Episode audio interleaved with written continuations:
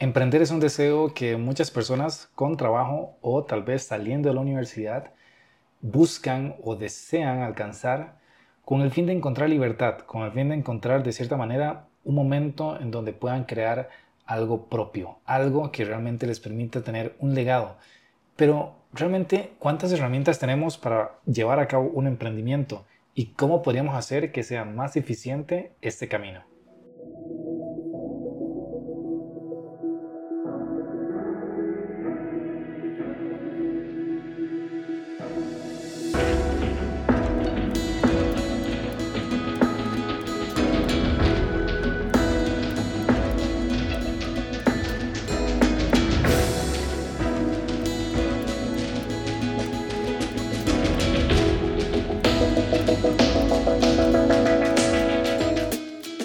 Hola, mi nombre es Ricardo Elizondo y de nuevo muchas gracias por estar acá en el podcast. Hoy vamos a hablar de un tema que me interesa mucho comentarlo porque justamente en estos días he tenido la oportunidad de hablar con algunas amistades, algunos emprendedores de temas como cómo hacer para resolver problemas relacionados con ese proceso de crear sus emprendimientos. Y me parece muy interesante porque muchas de las cosas que, que me preguntan realmente son situaciones que yo he tenido la oportunidad de vivir y que en su momento no tenía herramientas, lo cual me llevó a tener muchos errores. Hoy en día todavía sigo trabajando en muchas cosas para mejorar mis emprendimientos, pero creo que sería útil hablar de esos temas que he mencionado con estas personas porque creo que también pueden servir a cualquier persona que en este momento está escuchando y que quiera emprender o quiera llevar a cabo un proyecto de emprendimiento, ya sea en el corto plazo, en el mediano o largo plazo. Porque también sé que hay personas amigas, amistades especialmente, que tienen este deseo por emprender, pero lo ven a largo plazo.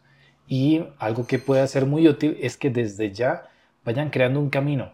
Entonces, hablemos un poco de estos temas o de estas, digamos que, eh, situaciones que podríamos evitar para que nuestro camino de emprendimiento sea más eficiente, más productivo. Así que, bueno, vamos allá. Y para ver estas lecciones o aprendizajes cortos, vamos a dividirlo en cinco o cinco lecciones que usualmente son las que he visto más normal que surgen en una conversación con un emprendedor. La primera es que un emprendedor cuando inicia lo que más quiere es tener clientes, pero también quiere como brindar esta solución que le ayude a resolver casi que toda la vida al cliente. Eso que provoca que intentemos ser o intentamos ser conocedores de todo, de todo tipo de temas, de áreas de conocimiento, pero terminamos siendo especialistas en nada. Es decir, tendemos a abarcar demasiado, pero no tenemos un enfoque o una especialización que nos diferencie de la competencia. Por eso es normal que un emprendedor tienda a decir, a decir sí a todo cuando está empezando. Cuando está empezando un emprendedor, y me pasó a mí, que por ejemplo llegaba con un cliente y yo le ofrecía el servicio de desarrollo web, que es mi, mi enfoque principal con mi marca de Cromana, pero si el cliente me pregunta, oye, ¿tú haces logos? ¿O tú desarrollas este, anuncios en Google? ¿O haces, este, tal vez, eh, das como el servicio de, Community Manager, que es como darle, administrar las redes sociales del cliente? Yo tendría a decir que sí, que sí ofrecía eso, porque sí conocía del tema, pero no era mi especialidad. Entonces al final yo terminaba haciendo un proyecto que cumplía con el cliente, pero me desgastaba demasiado porque hacía múltiples cosas. Es como cambiar de chip, pasar de ser el que desarrolla el sitio web a cambiar el chip para ser el que diseña el logo y luego cambiar el chip para ser el que da mantenimiento a las redes sociales. Entonces, eso hace que sea muy desgastante el proceso de, dar el servicio y también le da a ver al cliente que no eres realmente un experto en, en un área. Y eso no es tan bueno porque cuando tú tienes la oportunidad de verte como un experto en un área específica, va a ser más sencillo que los clientes que lleguen perciban que efectivamente tienes una especialidad, que eres bueno en un área que a ellos les duele y que por ende tú eres la persona ideal para solucionarlo porque eres el que se enfoca en eso. es muy diferente a yo llegar y decir, bueno, veo que tienes este problema y yo te ofrezco esos 10 servicios. Al final como que se siente que, está bien, me vas a solucionar varias cosas, pero no creo que tal vez vaya a ser la mejor solución. Entonces aquí evitemos decir como emprendedores cuando empezamos, evitemos intentar decir sí a todo, de ofrecer todo un rango gigante de servicios, porque no significa que eso nos va a traer clientes, al contrario, nos va a dar una sensación o al mercado le da una sensación de que no somos expertos en nada en especial, así que tal vez van a sentir que nuestros precios también son baratos. Entonces, entre más te especialices, más fácil va a ser para ti llevar a cabo los servicios, porque es como repetir lo que haces siempre. Es como un restaurante, si en un restaurante tienes, no sé, 100 platillos para vender, en la cocina va a ser un caos cada vez que te pidan platillos muy, muy diversos. Pero si, por ejemplo, tu menú es de solo 5 productos, va a ser mucho más ágil a nivel operativo administrar tus, tus, tu inventario y también va a ser más sencillo asegurarse de que el cliente siempre reciba un producto con la misma calidad, porque ya tienes experiencia todos los días en hacer lo mismo. Así que bueno, evitar ser el conocedor de todo y especialista en nada. El segundo punto es intentar vender barato y dar un muy buen servicio, porque bueno, queremos dar un muy buen servicio con nuestro servicio a, a los clientes, pero por intentar vender barato, lo que hace es que, bueno, el cliente que llega y nos compra, efectivamente queda muy contento con el servicio porque le dimos un muy buen trato, pero como le cobramos tan poco, él cuando recomiende clientes, los clientes que van a llegar van a ser similares a él. Entonces, ¿qué significa esto? Que van a llegar clientes o personas que te quieren comprar servicios, pero con la idea de tu precio barato. Entonces, hay que tenerla presente que cuando queremos empezar a vender y no, no, nos sentimos confiados en poner un precio alto un buen precio, en lugar de poner un precio barato para atraer clientes, porque eso solo va a provocar que vengan más clientes que quieran barato, lo que podemos hacer es dar un servicio eh, gratuito a clientes que podrían pagarnos bastante, pero que tal vez no se interesan en nosotros porque no tenemos experiencia, pero le damos un servicio a esos clientes grandes de forma gratuita a cambio de un testimonio. Porque si tenemos un testimonio de un cliente grande, ese testimonio a la hora de vender a nuevos clientes ya con un precio, no de forma gratuita, va a dar confianza a esos nuevos clientes en que tú sí das resultados. Entonces, en lugar de vender barato a los primeros clientes para generar ingresos, mejor intenta dar un servicio gratuito con el cual puedas llegar a dárselo a un cliente muy grande y que ese cliente grande a cambio, como va a quedar satisfecho ya que tú te vas a asegurar de eso, que te dé un testimonio. Y ese testimonio es mucho más poderoso a largo plazo para el éxito del negocio. El tercer punto es que un buen libro te puede ahorrar mil videos de YouTube. Y esto es que cuando somos emprendedores, al inicio consumimos bastante información de todo tipo, muy variada, y mucha de esa información que consumimos son videos. Sin embargo, a veces los videos nos dan, sí, bastante información de alto valor. Yo aprendí mucho en canales como Via Lab, como canales de Platzi, por ejemplo también uno muy bueno que es el de Emprende Aprendiendo.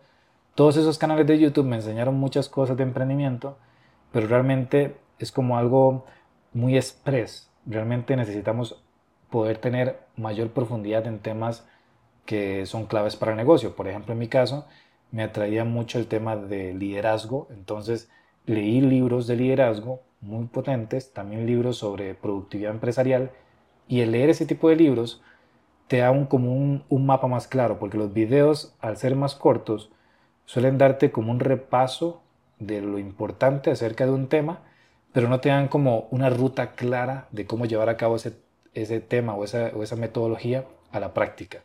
Un libro sí, un libro como es mucho más amplio y tienes que dedicarle más tiempo, te va a permitir tener como mayor, digamos que vas a poder fortalecer mejor ese conocimiento, vas a poder adquirirlo de una mejor manera y también vas a sentir mayor confianza en ti mismo porque leer un libro como que te da esa sensación de que, de que no estás simplemente viendo algún repaso en internet de algo, de un tema, sino que ya estás entrando a las entrañas de, de una metodología, de, de, de alguna herramienta clave para tu negocio. Entonces leer un libro, un buen libro, va a ser mucho más potente que ver muchos videos, aún así, ve los videos, pero intenta leer más. Eso te va a dar mucha más confianza y se va a notar a la hora de que des servicios a tus clientes. El siguiente punto que es para mí muy importante es que cuando vamos a emprender, creemos que va a ser una manera de poder obtener libertad, de poder ser ahora como más libres comparado con la rutina de estar trabajando día a día en algo que tal vez no te apasiona tanto. Sin embargo, cuando entramos a emprender de esa manera, a veces nos olvidamos cuál es el objetivo principal de un negocio. Y la idea, y aquí es algo que, yo incorporé a mi forma de pensar y que me ha ayudado para irme saliendo de, del autoempleo, y es considerar que un negocio nace para ser vendido y para darte libertad. Entonces, si es así, significa que un negocio no debería depender 100% de ti. La pregunta es, ¿cómo haces para que no dependa de ti? ¿Qué, tienes que hacer? Lo primero es, desde, desde entrada, digamos, desde que inicias un negocio, ser consciente de que en algún momento puede ser que lo vendas, puede ser que lo vendas a alguien más, o sea, todo el negocio, o puede ser que lo heredes, o puede ser que lo delegues por completo, pero el punto es que tenemos que tener conciencia de que ese negocio en algún momento debe ser capaz de trabajar sin que dependa de nuestro tiempo. De esa manera, lo que vamos a hacer es que constantemente pensaremos en medios para poder delegar muy bien. Por ejemplo, crear sistemas, crear manuales, crear checklists de trabajo. Todo lo que tiene que ver con productividad empresarial, que justamente es como el, al servicio al que yo le dedico más desde mi marca personal, como asesor de productividad. Y ahí lo que vemos con los emprendedores es cómo crear toda esa documentación y cómo simplificar sus procesos para que poco a poco no dependan 100% de ellos. Eso es algo que si uno como emprendedor no, no considera, aunque siempre quiera trabajar en la, empresa, eh, no significa que vender el negocio o delegar el negocio es para que ya no estés ahí. Puedes seguir ahí. El punto aquí es que el negocio no dependa 100% de tu tiempo, porque en algún momento, quieras o no, por salud no vas a poder estar trabajando. Y la idea es que en ese momento el negocio no quede en riesgo. Entonces, por salud de tu negocio, hay que buscar despegarnos de la parte operativa y si desde un inicio, desde que emprendemos, no tenemos claro, por lo menos el objetivo de salirnos del negocio, va a ser un ciclo vicioso en donde puede ser que pasen años y años y años y seguimos ahí metidos en operación creyendo que la única manera de que funcione el negocio es con nosotros ahí adentro. Y el quinto punto es algo que justo mencionaba hace poco en una reunión con un amigo y es que uno de los grandes, digamos que errores que cometemos como emprendedores es no trabajar nuestra parte mental antes de emprender. ¿Qué significa esto? Que justamente emprender es de los grandes retos que podemos hacer para nuestras propias vidas, porque significa que vas a tener que empezar a enfrentar retos en donde la única persona a la cual debes acudir constantemente es a ti mismo. Y si no tenemos como la fortaleza de enfrentar situaciones incómodas, como que un cliente se queje por nuestro servicio, o que alguien nos diga algo en redes sociales de nuestro negocio, o que algo no sale como quería, los tiempos no van bien, o no llega un pago, etcétera, etcétera. Si no tenemos conciencia de que esas cosas van a llegar y que nos van a, digamos que a sacar de nuestra, de, nuestro, digamos que estructura o de nuestro planeamiento, es muy posible que nos desbordemos de emociones y queramos dejar todo botado. Entonces, la parte mental, trabajarla como emprendedor es muy importante. Aquí es muy importante saber sobre crecimiento personal, sobre liderazgo, sobre cómo motivarnos a nosotros mismos y también saber con qué tipo de personas debo estar cerca, con qué tipo de personas puedo estar rodeado para siempre tener como ese, esa carga de energía que me ayude a seguir trabajando como emprendedor. Porque el tema es ese, como emprendedor consumes mucha energía y tienen que haber maneras en cómo tú mismo te, te motives, te generes, digamos que apoyo, autoapoyo de alguna manera. Y mm, la única manera es empezar desde ya a trabajar en tu mentalidad, en cómo, en tus palabras, qué, vocabulario usas, eh, leer libros relacionados a esos temas. Unos que me gustan mucho a mí, eh, o que me, me, han ayudado mucho a mí, porque es algo que yo he trabajado constantemente en los últimos años durante mi proceso de emprendimiento.